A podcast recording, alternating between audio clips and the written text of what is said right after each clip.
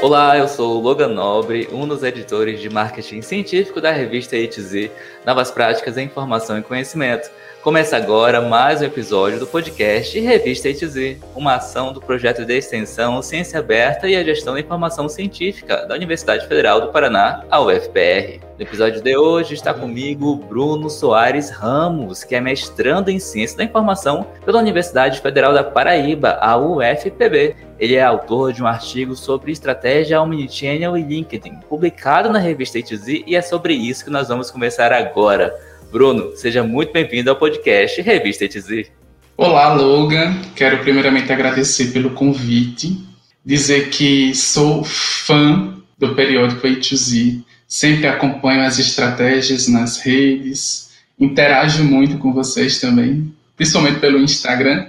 Né? Então, eu sou o Bruno, sou graduando em administração pelo IFPB, campus João Pessoa. Sou mestrando em Ciência da Informação no PPGCI da UFPB. Sou natural de João Pessoa, Paraíba, e atualmente eu resido em Sapé, que é um interior bem próximo à capital.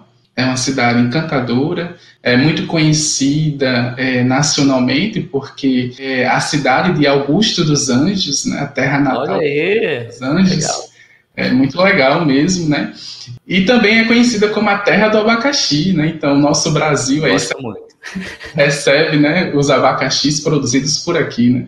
Muito bem. Bruno, antes da gente entrar aqui no assunto do seu artigo, nas coisas que você estudou e pesquisou, me diz aí, como é que está sendo você fazer o seu mestrado no meio de uma pandemia? Me diz aí, qual que é a tua experiência? Como você está sobrevivendo, meu filho? Me conte o segredo. Vamos lá, né? Então, assim, muito inusitado, né? Essa questão toda da pandemia, né?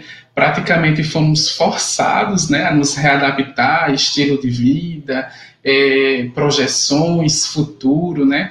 E a ideia de um mestrado à, à distância, em um primeiro momento, foi difícil. Foi difícil, né? A questão de não ter aquele vínculo, né?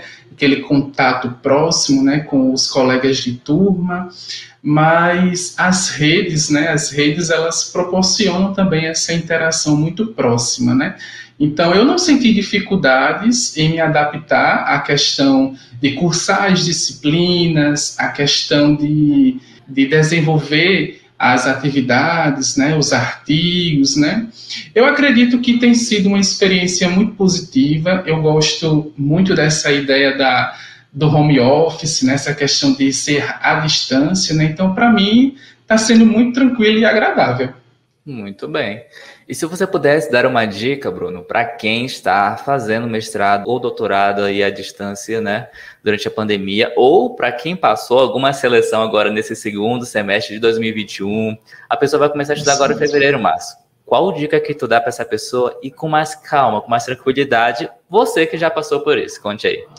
Bom, uma dica fundamental é questão de planejamento. É essencial você ter um planejamento, principalmente das disciplinas que você vai cursar. É interessante que as disciplinas elas levem para o caminho da dissertação, o caminho da pesquisa que você está construindo, mas eu acredito muito que se permitir, se permitir em vivenciar esse novo, né, essa experiência nova. E uma coisa que eu adotei principalmente é, durante esse curso das disciplinas e o curso também do desenvolvimento da dissertação foi me permitir alguns dias de folgas. Por exemplo, eu não me permiti trabalhar no final de semana, busquei sempre curtir, assistir um bom filme. Né? Então, assim, esses momentos de relaxar, nesses momentos de de curtir um pouco mais, desacelerar, né? É importante. E se você tiver um, uma rotina, né? Se você colocar ali tantas horas de estudos por dia, de dedicação,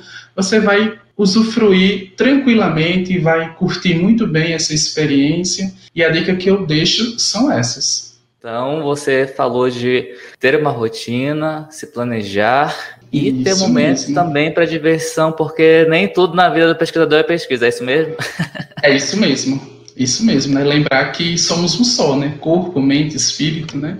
E é isso aí. Ok, então vamos lá, seguindo a dica do Bruno e buscando o equilíbrio, porque sem equilíbrio a gente não entrega a dissertação no fim, né, Bruno? Com certeza, com certeza. Bom, muito bem, então vamos falar de coisa boa agora, vamos falar de artigo. Bruno, me diz vamos aí, lá. de onde surgiu a ideia de você fazer esse artigo, de você pesquisar essa área de estratégia omnichannel e você passar por todo esse percurso de pensar no assunto, pesquisar e submeter uma revista. Como é que foi esse processo para você desde a concepção do assunto? Conta aí para gente. Bom, é, a ideia do artigo ela começou a ser produzida na disciplina de estudos de usuário ofertada no programa da UFPB e nessa disciplina, né, a gente buscou compreender é, modelos, propostas, teorias que estudassem o comportamento do usuário. E eu já conhecia um pouco da estratégia do omnichênio, porque eu vivencio na minha realidade profissional. E aí fui conversando junto com os outros autores do artigo e fomos amadurecendo a ideia, buscamos referências, fizemos toda uma questão preliminar da temática relacionada com a ciência da informação, né? identificamos que é uma oportunidade relevante em estar apresentando a temática para a área da ciência da informação e a partir daí buscamos desenvolver a ideia trabalhamos né, o conceito de estratégia de omnichannel e também aliada à experiência de usuário para a gente ficar dentro da disciplina, né? E fizemos assim boas discussões e deu tudo certo. Conta pra gente o que, que exatamente você e os outros autores é, analisaram nesse artigo, mas comece explicando para nossa audiência o que, que é essa estratégia Omnichannel. Pensar em Omnichannel né, nos leva ao dia a dia, por incrível que pareça, nos leva ao dia a dia, é, nos leva a refletir sobre os novos comportamentos, sobre a nossa rotina, levando em consideração né, que tudo mudou nesse cenário. O omnichannel está muito relacionado com a, a experiência do usuário como o consumidor ele se adapta, né? se a gente trazer uma definição prática de omnichannel, é essa gestão integrada da informação nos canais online e offline. Ter um todo, né? um canal como um todo. Se você levar para a tradução da palavra, omni vem do latim, que significa todo, e channel é canal. Então é todo um canal complexo. Omnichannel tem relação com essa gestão integrada da informação. Se levar para uma situação prática do dia a dia, eu gosto muito da praticidade, né, de aplicar as coisas. Basicamente é o seguinte: é, todos os dias, né, a gente está na nossa rotina, seja buscando uma informação, acessando um conteúdo. Você de repente vê uma promoção, por exemplo, na internet, ah, vou lá comprar um ar condicionado no Nordeste é muito quente, né? Então, o ar-condicionado é essencial. né? Então, por exemplo, né, você vai, faz a sua pesquisa, vê toda essa questão de procurar essa informação nos mecanismos disponíveis, você encontra o modelo, você encontra o valor acessível, o seu orçamento, e aí você segue com o processo de compra. E lá você vai verificar as opções de entrega. E de repente o local te oferece uma retirada no local. Promoção, ó, não vou pagar a entrega, né? Então você tem esse mecanismo omnichannel, né? essa gestão integrada. Né? Então, se você pensar, você fez o quê? Um processo de compra digital em um e-commerce, aonde você retirou o produto num espaço físico. O omnichannel é relacionado a isso, a essa convergência entre digital, físico, é uma gestão integrada, né? Então, todo aquele canal, ele dispõe as informações sobre você, cliente e consumidor. Então, omnichannel é isso. Olha aí, você que não sabia o que era Omnichannel, agora você sabe. Se você quiser pesquisar sobre isso, você pode. Bem legal, né? É, é, uma é experiência, é, é, uma experiência que a gente vive todos os dias, mas a gente não sabe que se chama Omnichannel. Pois é. Isso mesmo. E outra, outra coisa, Bruno, é qual é a relação dentro do seu estudo, né, da estratégia Omnichannel com o LinkedIn? que está relacionado a nisso, né? Porque a gente sabe que o LinkedIn é uma mídia social comercial, né? Profissional. A gente não está ali para postar foto de gatinho, está ali para postar foto de um curso que a gente fez que vai melhorar o nosso currículo e nos deixar mais, como posso dizer, empregável. Qual que é a relação disso? Bom, a relação com o LinkedIn é totalmente estratégica no decorrer da aplicação do artigo, né, da produção, a gente não podia ampliar para as outras redes sociais digitais, né, como por exemplo o Facebook, o Instagram, porque a gente precisaria demandar muito tempo para colher as respostas, né, e o universo seria enorme. A gente precisou pensar é, em algumas estratégias e aí fomos para o LinkedIn por ser uma, uma rede mais qualificada, de certa forma, né? É, as pessoas têm uma vivência mais profissional, né? Tem mais contato, né? Então a gente pensou muito nessa ideia de ver a rede social digital, o LinkedIn, como o local para a aplicação, sabe, da ideia, né? Para receber as respostas mesmo, né?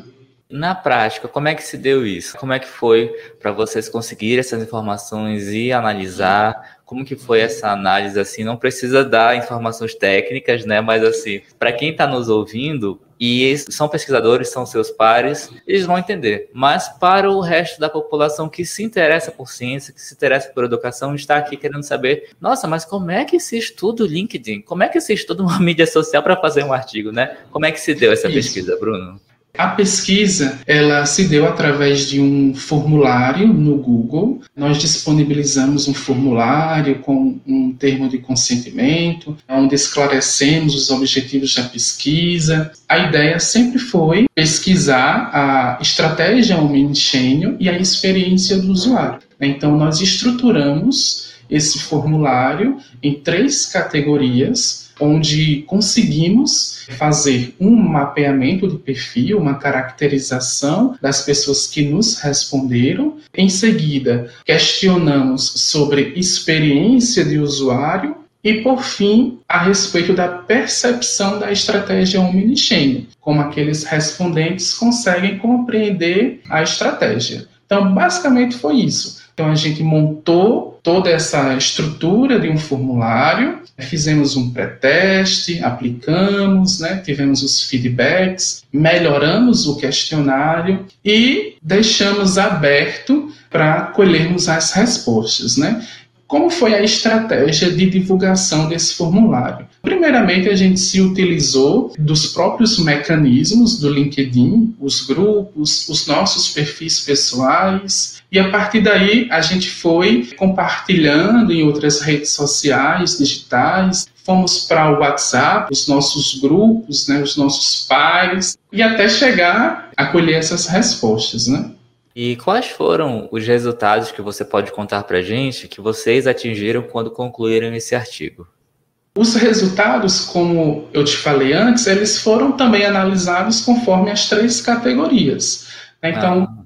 É, com relação ao mapeamento do perfil, né, nós verificamos que é um público múltiplo, é um público que está ali disponível, que tem conhecimento, que é qualificado, e isso é muito importante, até mesmo para a compreensão da estratégia em si. Em seguida, nós fomos para a experiência do usuário.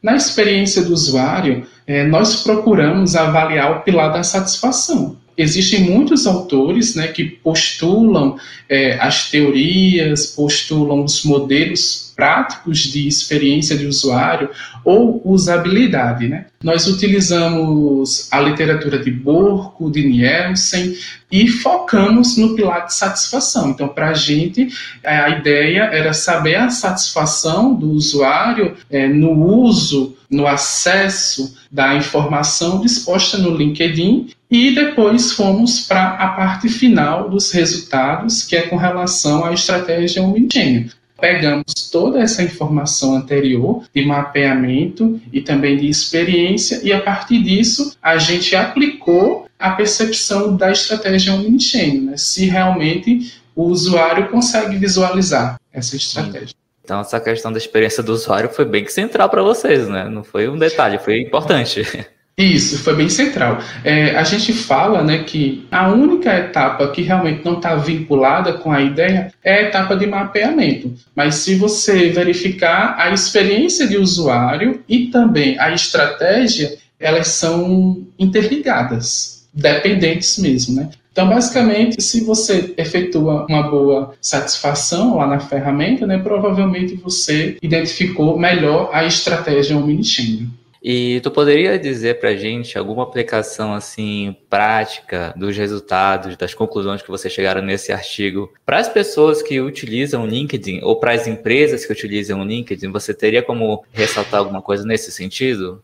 Sim, a estratégia omnichannel ela é adaptada a qualquer setor, qualquer segmento de empresa. Hoje, por exemplo, a gente vê muito no varejo ele desempenha e aplica melhor essa questão de estratégia omnichannel. Então, constantemente, a gente acessa um site, um e-commerce, a gente tem mecanismos de interação, de relacionamento, chats, chatbots, às vezes até um atendimento humanizado. A estratégia em si, ela é aplicável a qualquer canal digital. Então, eu posso estar no LinkedIn e, de repente, ser atingido ou alcançado por uma promoção, e ali eu começo uma interação, eu posso combinar uma entrega, de repente, se for acessível. Né? Então, você vê que é um, uma rede social digital que também permite essa questão da convergência entre digital e físico. Bruno, qual que é a tua relação, agora não com pesquisador, com pessoa física, né? Qual que é a tua relação com as mídias sociais e em especial com o LinkedIn? Você gosta, você usa bastante, você é aquelas pessoas assim, como eu, por exemplo, para dar tempo de você pensar na sua resposta, né? Deixa eu falar aqui. Certo. Eu, por exemplo, não gosto muito do LinkedIn. Eu acho uma, uma mídia social bem tóxica, para dizer a verdade. Eu gosto? Não, mas estou lá porque, né, é preciso. A gente não faz o que a gente gosta, a gente faz o que é necessário para a vida. Qual é, é a tua relação com o LinkedIn e com as outras mídias sociais? Eu pergunto isso porque às vezes a gente estuda algo que é importante para nossa pesquisa, para nossa carreira, para nossa dissertação, mas que nem sempre é interessante para nós enquanto pessoa. Porém, eu falo isso. isso. porque muita gente, Bruno, chega no, chega no, já ia falar no LinkedIn, né? A revista ETZ ainda não tem LinkedIn, mas tem Instagram, tem e-mail, tem Facebook, tem Twitter, e as pessoas chegam nessas mídias sociais, Bruno, e perguntam pra gente: "Ah, como é que eu posso estudar essa mídia social para fazer um artigo, para fazer alguma coisa do tipo?" Ou então: "Ah, seria interessante fazer tal coisa, vocês da revista aceitam um artigo em tal assunto?" Antes da gente pensar em escrever, a gente, quanto pesquisador, acho que antes da gente pensar em escrever, a gente tem que pensar: será que a gente gosta daquele assunto que a gente está pesquisando? Porque afinal, né, às vezes são meses para escrever um artigo, são anos para você concluir aí uma pesquisa de longo prazo, no caso, um mestrado que são dois anos, um doutorado que são quatro. E eu acho legal a gente pesquisar alguma coisa que a gente tem minimamente interesse, não é? Então, eu queria saber a tua opinião, Bruno, se você concorda com isso, da gente pesquisar algo que a gente tem interesse e a tua relação com as mídias sociais, né, considerando que você fez um artigo sobre o LinkedIn. Perfeito, né? Eu concordo muito com o que você falou. É, realmente a gente deve pesquisar os temas que nos interessam, os temas que nos agradam, porque isso vai nos fazer é, ter uma pesquisa mais leve, um desenvolvimento legal e certamente um êxito melhor. Então eu acredito muito nisso, né? É, uma dica também, já aproveitando o espaço, é reconhecer a temática que você quer trabalhar e a partir daí ir linkando ao longo dos seus estudos, ao longo das suas disciplinas de mestrado ou doutorado, né, e certamente isso vai te dar mais prazer até para finalizar o curso. Eu sou um pesquisador de redes sociais digitais. Eu adoro essa temática, sou super envolvido gosto muito de visualizar o comportamento humano nesses espaços Dentro da administração, por exemplo, a gente vê muito a questão da estratégia. A estratégia em utilizar aquele canal, aquele espaço, uma vantagem competitiva. E eu fui para a ciência da informação para verificar essa questão de comportamento, para verificar essa questão, muitas vezes, de métricas. Eu gosto muito de estudar análise de redes sociais, estudos métricos, né? então isso me levou a caminhar para a ciência da informação. E sou super satisfeito com esse caminho, né, com as novas leituras, novos autores. Acho fantástico. Sou sim um pesquisador que adora as redes sociais, frequentemente eu utilizo, utilizo bastante o LinkedIn. Concordo que hoje vem sendo uma rede mais tóxica também. A gente vê toda essa questão do espaço, né? É uma coisa que está inerente em todas as redes. Utilizo muito no meu dia a dia as redes sociais. E qual é a sua mídia social favorita e por quê? Hoje a gente não vê tanto essa rede social, né? Eu gosto muito do Facebook. Né? Sério? Então, é a questão do Instagram, né? A gente vê a questão do Twitter, né? Até mesmo do LinkedIn, mas eu utilizo ainda muito o Facebook. Eu gosto muito do recurso de grupos, muito de comunidades, né? Então, para mim o Facebook é perfeito. Olha aí, gente. Facebook é perfeito. Bruno 2022. Usem essa citação. É, Bruno, se você pudesse indicar um novo rumo para sua pesquisa continuar, seja com você ou com outro autor, com outra autora, que caminho seria um caminho legal para ampliar o que você já apresentou nesse artigo? Um caminho muito interessante de estratégia omniscênio seria investigar ou até mesmo propor um modelo, uma teoria, porque é uma discussão muito nova dentro da academia se você for verificar, não existem tantas produções com relação à estratégia omnichannel. Então, isso foi uma vantagem para a gente estar tá desenvolvendo uma pesquisa para a ciência da informação.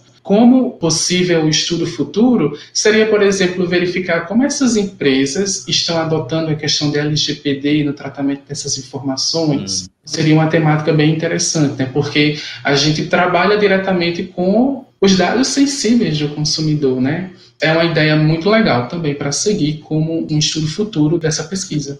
Então fica a dica aí, você que está nos ouvindo, nos assistindo, quer pesquisar sobre esse assunto, o Bruno já levantou a bola, é só cortar. É só correr para o computador e escrever, né? E depois submete Isso aí na revista HZ que a gente vai adorar receber o seu conteúdo. Bruno, me conta aí, além da vida de pesquisador, de profissional, quem que é o Bruno? O que, que você gosta de fazer no seu tempo livre? Quais são os seus hobbies? O que, que o Lattes não conta sobre você? Pronto, né? Então, o Bruno é uma pessoa super calma, tranquila, que gosta de interagir, está sempre em contato. Sou uma pessoa que gosta de filmes, gosto de muita música, gosto de música brasileira, rock brasileiro. Basicamente é isso, né? Então, o meu perfil fora do Lattes né? Um perfil mais calmo, mais tranquilo, mais até mais caseiro, né? Mais de casa, né? Um bom filme, um bom seriado, né? Então, o Bruno vai por essa vertente. Legal. E Bruno, se você pudesse indicar alguma produção cultural, já que o nosso podcast sai sempre às sextas-feiras, o que você indicaria para as pessoas curtirem neste fim de semana? Um livro, um filme, um podcast, alguma coisa cultural? Qual é a sua indicação? Eu vou indicar um, uma banda que eu estou amando e escutando muito nesses últimos dias, que é Selvagens à Procura de Lei. Para quem gosta de um rock brasileiro, letras muito boas, né? então essa é uma indicação. Uma continuidade né, de toda a pesquisa, né? se você se interessa pela questão de experiência de usuário e também de consumidores, uma ideia seria o podcast Customers Lovers, que é disponível no canal no YouTube da High Platform. É uma dica legal, né? Eles têm temas bastante interessantes, atualizados sobre essa temática. E também tem uma outra dica, né? Existe um site muito comum que é Amigos do CX ou Amigos do CX que traz essa ideia de experiência de usuário e também experiência de consumidor. Então vale super a pena. Eles têm uma comunidade muito forte no Telegram, é bem legal. Ok. Todas as indicações do Bruno estarão aí na descrição do episódio. Bruno, muito obrigado por ter vindo aqui conversar conosco. Eu adorei a conversa e espero que a sua pesquisa vá para frente, que você escreva mais artigos e volte aqui para conversar com a gente de novo. Com certeza. Agradeço pelo espaço e desde já, contem sempre conosco. Obrigado. Chegamos ao fim de mais um episódio do podcast Revista ETZ. Uma ação do projeto de extensão Ciência Aberta e a Gestão da Informação Científica da UFPR. Na descrição estão os contatos do entrevistado e o link para você conhecer mais sobre o artigo Estratégia Omnichannel e Experiência do Usuário, o estudo da rede social digital LinkedIn, do Bruno, que conversou conosco agora, mas também do Arthur Ferreira Campos, da Eliane Bezerra Paiva, do Gustavo Henrique de Araújo Freire e do Markson Roberto Ferreira de Souza, todos autores desse artigo publicado na revista ETZ. Na descrição do episódio também estão os links para você encontrar a revista ETZ, um periódico científico interdisciplinar e de acesso aberto do programa de pós-graduação em gestão da informação da UFPR. A revista ETZ tem um site e também está no Twitter, Instagram, Facebook e nos três maiores agregadores de podcast do planeta basta procurar por Revista ETZ. Eu sou o Logan Nobre e a gente se vê no próximo episódio. Até mais! Eu sou o Bruno e acompanhe a ETZ. Olha aí o Mechan e eu nem paguei ele para falar isso. Até mais, pessoal!